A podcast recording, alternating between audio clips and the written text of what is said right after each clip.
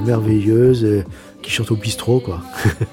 parce qu'à l'époque, en plus, ils pouvaient même plus chanter à l'église, parce qu'à fin des années 70, quand vous chantiez trois trucs en latin dans une église en Corse, on disait vous étiez un nationaliste, euh, poseur de bombes.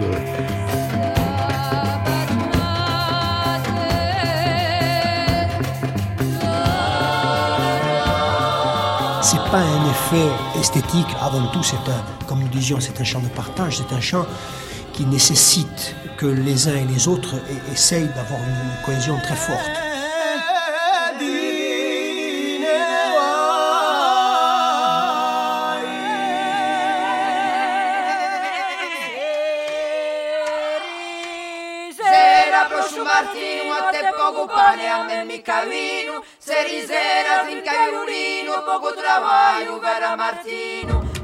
Notre chant est la recherche d'un équilibre qu'on n'atteint jamais.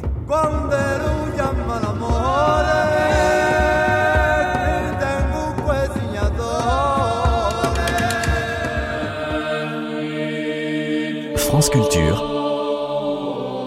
la série musicale Zoé Sfez.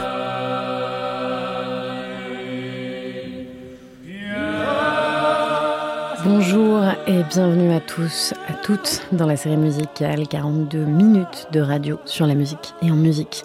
C'est sur France Culture, bienvenue.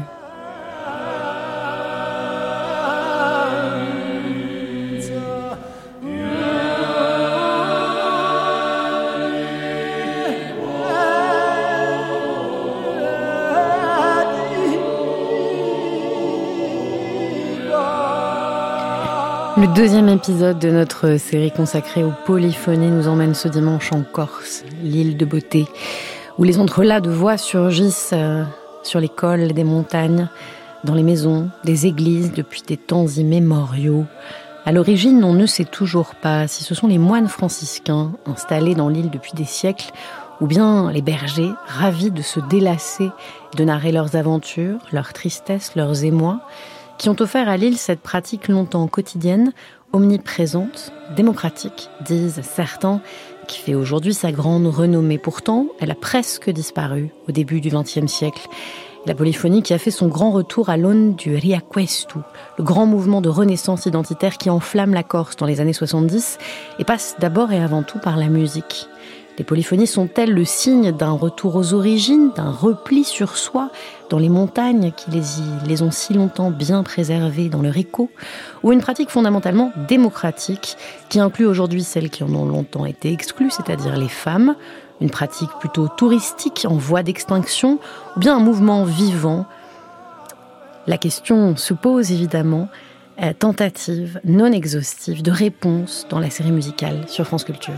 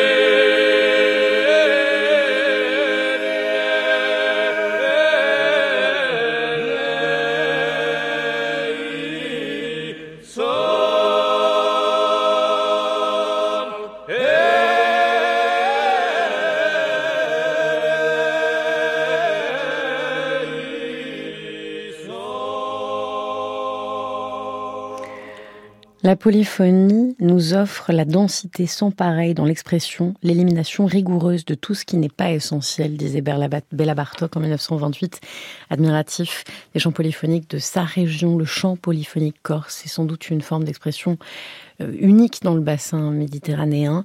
On ne sait pas d'où elle vient. Ce que vous entendez ici, c'est l'un des groupes qui a le plus compté dans l'histoire de la redécouverte de ce mouvement, Canta au Popolo Corse, qui veut dire en Corse, euh, le peuple corse chante, ou voilà ce que chante le peuple corse, qui interprète ici un kyrie, car l'une des hypothèses possibles, c'est que ce soit les moines franciscains installés dans l'île de Beauté, disons à la fin du Moyen Âge, qui auraient apporté avec eux cette pratique du chant polyphonique, du chant euh, démocratique, de ce chant collectif qui repose, euh, quand il est à la fois religieux mais aussi profane, car il est, vous allez le voir, sur à peu près toujours trois voix de base, ce qu'on appelle ou basso, la basse, puis la terza, la voix la plus aiguë, qui va faire des ribucati, des ornementations, c'est celle que vous entendiez là, et à seconde, la voix principale qui donne le la et qui tient d'une certaine manière la mélodie. Euh, là, vous entendiez le kyrie d'une messe en latin, en réalité, le chant qui a le plus été chanté par à peu près toutes les formations que vous allez entendre ici,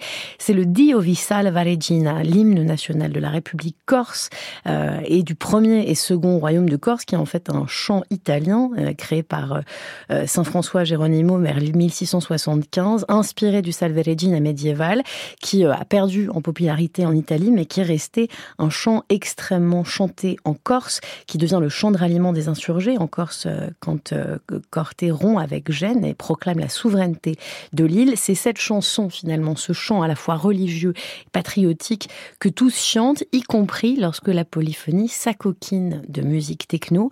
C'est après le grand renouveau et la grande redécouverte de la polyphonie. Vous allez les entendre ici, c'est une des formations euh, qui a le plus été écoutée, qui a eu le plus grand succès dans l'île des jeunes enfants de 8 à 14 ans du groupe Sidosimi qui vous offre leur version du Dio Visal Viregina.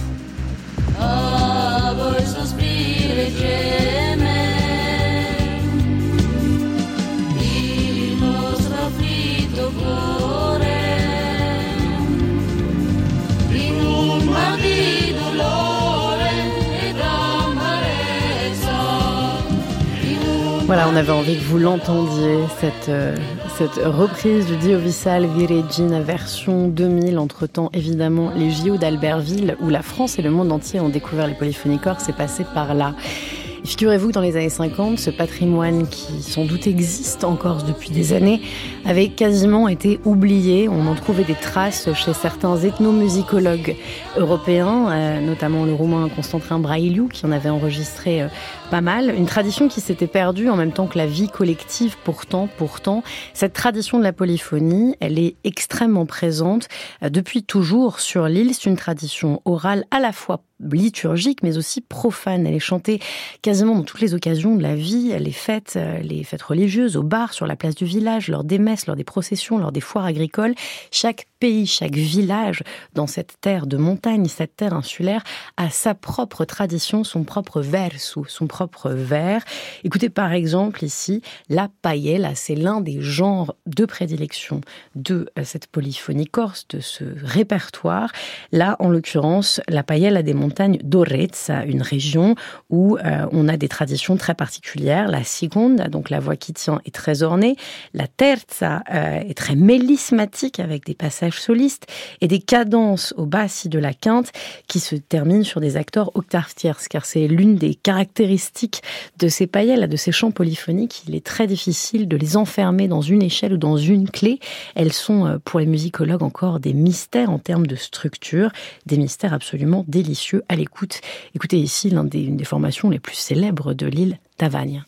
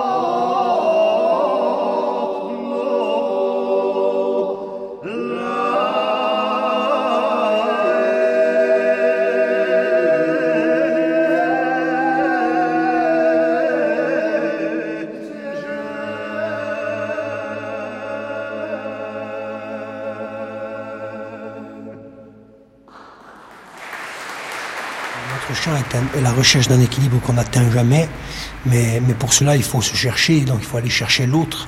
Et si vous voulez, à de rares instants, on, a, on a le sentiment que se produisent ce que nous appelons nous des explosions harmoniques. C'est qu'à un moment donné, si vous voulez, il y a un équilibre qu'on approche avec les voix, si vous voulez, qui fait qu'il y a des, sortes de, oui, je dis ça, des, explosions, des, détonations harmoniques. À un moment donné, si vous voulez, on rentre, on a le, sentiment de- d'entrer en vibration. C'est pour ça que on replace ce chant dans son contexte. On dit ça a toujours été un chant de, de communauté d'hommes qui vivaient ensemble, qui travaillaient ensemble, qui souffraient ensemble, euh, qui avaient des joies aussi ensemble. Et donc, en fait, l'essentiel de notre travail se fait à ce niveau-là. Donc, se fait plus au niveau humain, en quelque sorte, qu'au niveau purement, purement esthétique.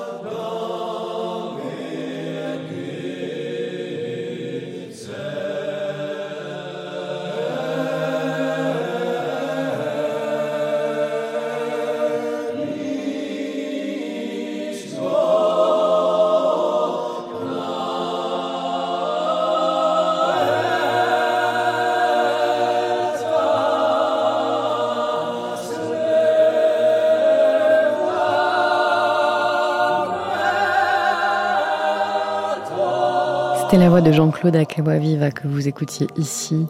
Il chante, et juste avant, il racontait cette recherche absolue des voix qui se rejoignent. Il est le membre du groupe Affiletta, la fougère en Corse, qui naît justement dans euh, le, sillage, le sillon de, tracé par euh, Corse, dans ce moment du Riaquistu. Il faut dire que nous revenons de bien loin, après un 19e siècle assombri par le mériménisme, qui ne s'intéressait qu'aux chants de mort et de vengeance, un très long début de 20e siècle rendu sirupeux par le fait qu'on pensait que la Corse était inorossi. Il a fallu le Riaquistu des années 70 pour redécouvrir la beauté de notre patrimoine enfoui sous nos mémoires oublieuses, écrit justement Tony Casalonga, l'un de ceux qui compile de manière presque industrielle ces chants dans les années 70 et 80. Affiletta font partie comme Imouvrini, hein, qui sont des, des, chanteurs en sécession du groupe originel, ou encore Camille Agalesi, de ces groupes d'hommes qui vont vraiment aller récupérer ce patrimoine, le chanter dans les années 70-80 80, euh, en même temps que surgissent hein, ces revendications, surgissent ces revendications identitaires Et c'est là, c'est là que les femmes aussi entrent dans le rang, euh, car euh, ce patrimoine des Paguel, chanté donc par, dit-on, les bergers, les hommes, euh, aussi bien lorsqu'ils étaient au champ, lorsqu'ils se réunissaient le soir, que lorsqu'ils étaient à l'église, pour chanter à la fois des chants d'amour, des chants de revendication, des chants de complainte, car le travail de la montagne est extrêmement dur. Ce sont les femmes qui, dans les années 70 vont prendre le relais. Elles, à qui normalement était seulement resté un patrimoine de l'intime, essentiellement celui des berceuses, celui des lamenti individuels, vont commencer à s'approprier ce répertoire. Et c'est toujours intéressant, comme l'explique le musicologue Christian Pochet qui s'intéresse, témoigne, regarde ce mouvement d'entrée des femmes dans les polyphonies à l'aune du Riaquistu. Il s'exprimait sur France Musique en 2000. Elles y insufflent plusieurs choses, une touche de modernité sans doute, mais aussi une sorte d'intimité qu'on ne trouve pas dans les voix masculines, qui sont des voix portées, je dirais, vers l'éclat sonore et vers le côté externe. Les voix féminines donnent le sentiment de chanter à l'intérieur, ce qui est vrai parce traditionnellement, les fameuses polyphonies corses se chantaient en plein air se chantait pas dans les maisons, se chantait dans les champs. En revanche, le répertoire des femmes que nous verrons, lui, se chantait à l'intérieur. Donc la femme a gardé ce côté intimiste que je trouve très réussi dans cette façon de broder les polyphonies. Il y a un habillage qui est quand même tout à fait nouveau. Et ceci apporte un enrichissement à ce répertoire. Alors on pourrait se poser la question, mais est-ce que c'est vraiment indispensable d'insister sur la prééminence masculine ou féminine dans les chants? Pour nous occidentaux, ça n'a aucune espèce d'importance qu'un chant soit chanté par un homme ou par une femme. Mais dans des sociétés, comme dans les sociétés traditionnelles, ceci est très important.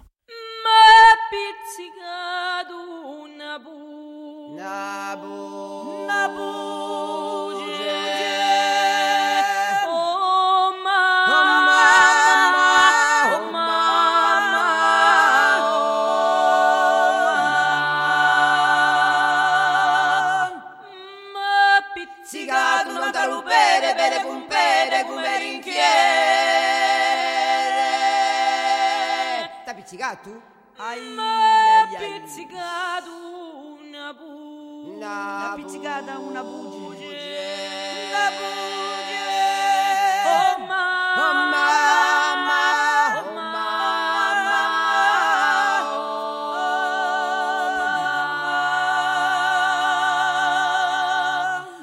Ma pizzicato non tu di noce, non tu di noce, mi sburra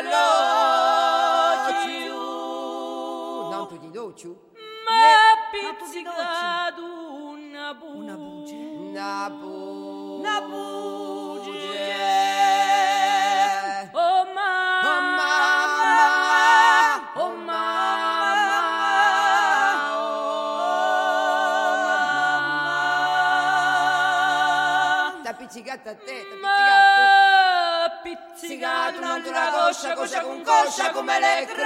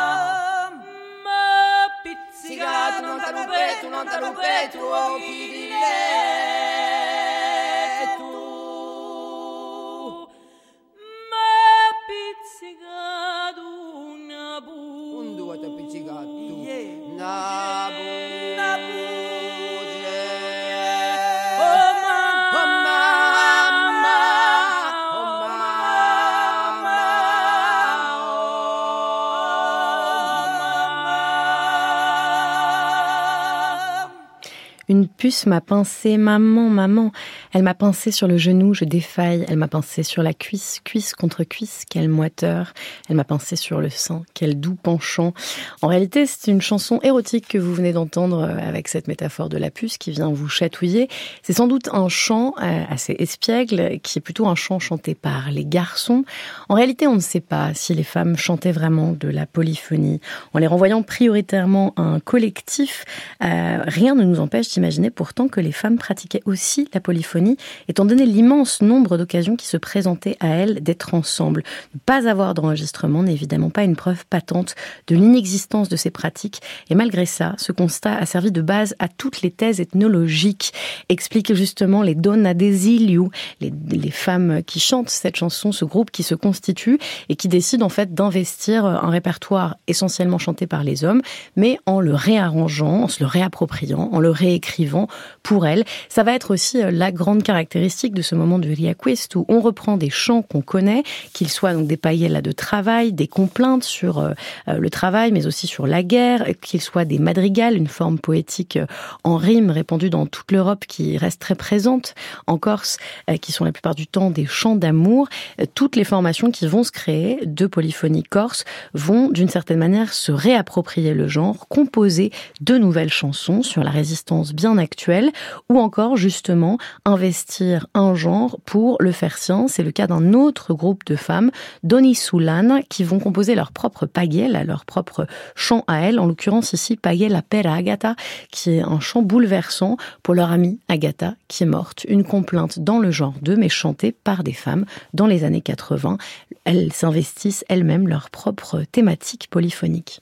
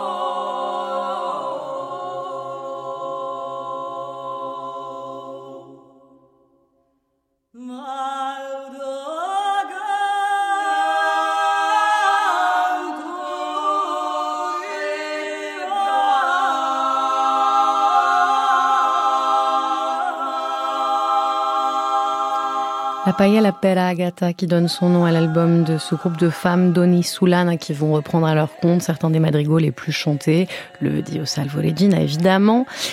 Et c'est euh, aussi à deux femmes qu'on doit l'un des renouveaux, euh, l'un des groupes les plus importants de ce renouveau corse. Les Nouvelles Folies Corse sont un groupe qui sont fondés par deux femmes, Patricia Poli et Patricia Gatecheka, qui vont être très impliquées dans ce mouvement du Riaquistu et qui vont monter ce groupe. Un groupe qui, en fait, décidément s'ouvre, ouvre les polyphonies corse, non seulement parce que ce sont deux femmes, mais aussi parce qu'elles vont aller chercher des gens comme Manu Dibango, Ryuichi Sakamoto, John Cale ou Ivo Papasov pour aller euh, instrumentaliser, orchestrer leur premier album. Vous allez entendre ici un extrait euh, de leur album euh, de 1991, In Paradis ou Dans le Paradis, Tantrum Ergo, qui garde donc vraiment cette idée, cette, cette acoustique, cette force puissante de la polyphonie, mais qui l'emmène sur d'autres terrains. Ce groupe va vraiment faire la, la, la renommée des polyphonies corses en se produisant notamment lors des JO d'Abelville en 1992. Et là, et là, tout va changer.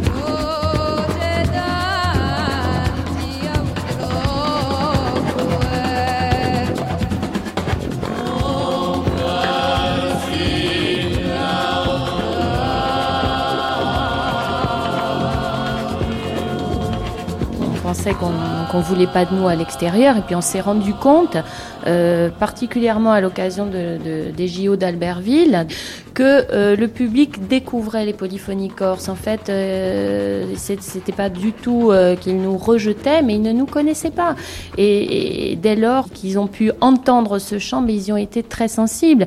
Et c'est un chant qui réveille les, mémoires de chacun, qu'il soit corse ou pas. Et nous, on en a des exemples tous les jours parce que euh, on donne des concerts partout, en France et ailleurs, à l'étranger, et, et, partout, les gens viennent nous voir à la fin et, et nous disent d'abord, mais c'est ça aussi la Corse, mais ça existe, mais c'est très fort. Vous savez, tel ou tel autre chant a réveillé euh, tel ou tel autre souvenir d'enfance, et c'est très fort parce que nous, quand on chante, on agit. Chanter, c'est véritablement un acte de vie, et l'auditeur, la personne qui est en face et qui reçoit ce chant vit son histoire aussi, et c'est là la rencontre de deux histoires ou de plusieurs histoires, mais en tout cas les chemins se croisent les chemins se croisent. Et d'ailleurs, c'est ce que vont commencer à faire la plupart des formations qu'on trouve intéressantes dans la polyphonie corse, c'est-à-dire aller chercher euh, déjà d'abord des instruments en dehors des instruments traditionnels corse, ou avec eux créer des sons qui sont d'une certaine manière nouvelles et prendre vraiment euh, cette tradition euh, au, au, mot, c'est-à-dire en faire un espace démocratique, un espace où toutes les voix cohabitent, où tous les musiciens peuvent cohabiter,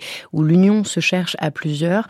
Parmi les initiatives qui nous touchent de plus, il y a par exemple celle de Zambalarana, L'Arbra Santa, un morceau extrêmement vif qu'on vous offre maintenant.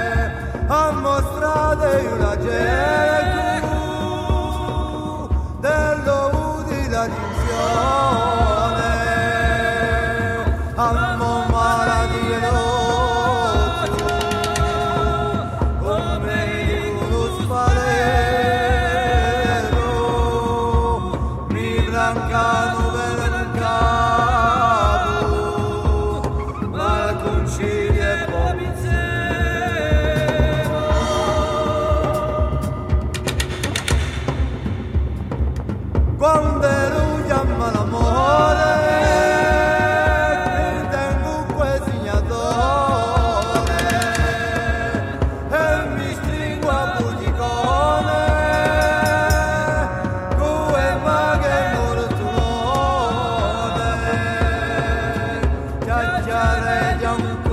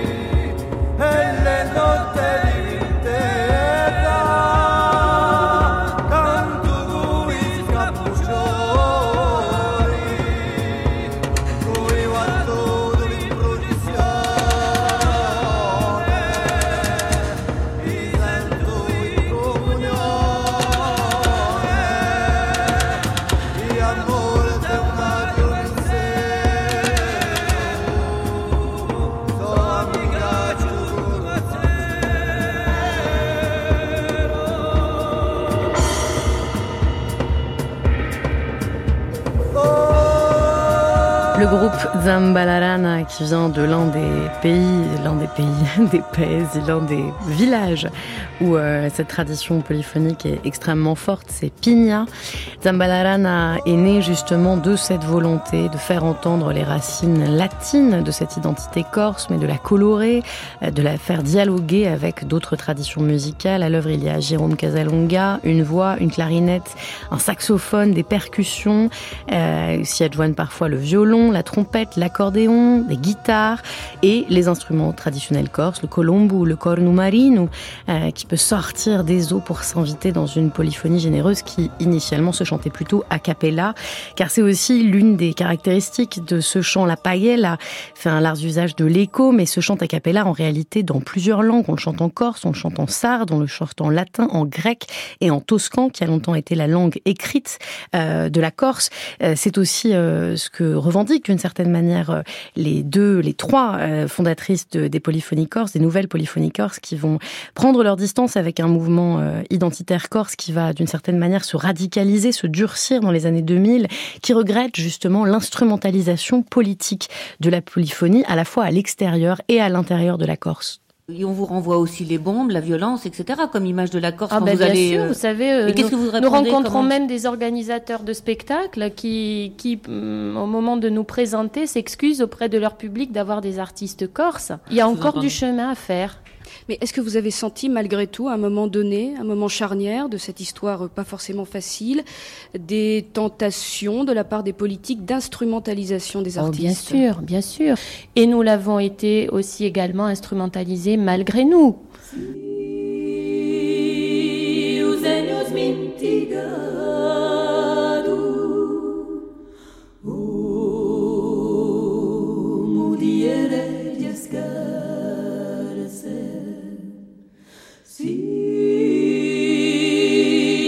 Le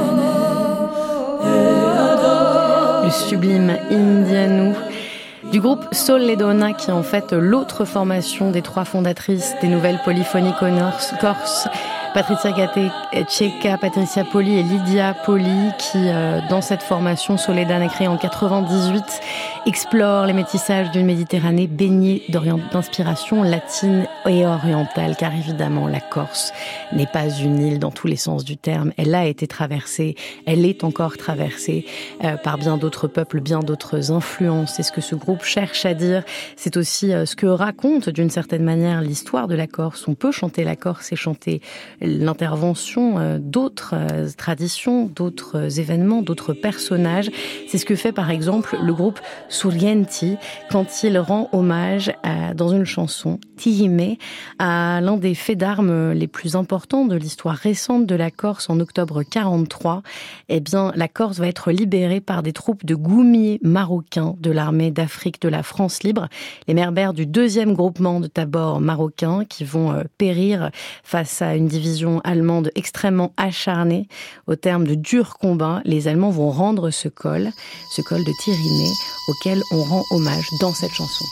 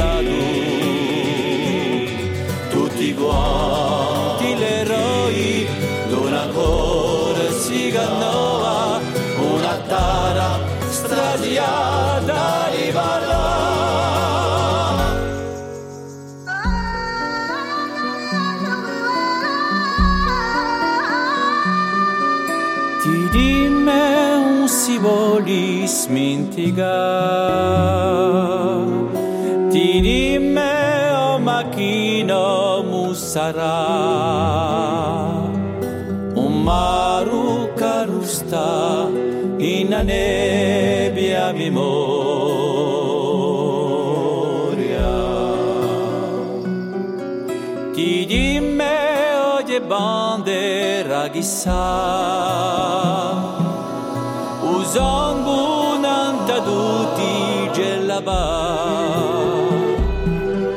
Du troi 43 Inshallah.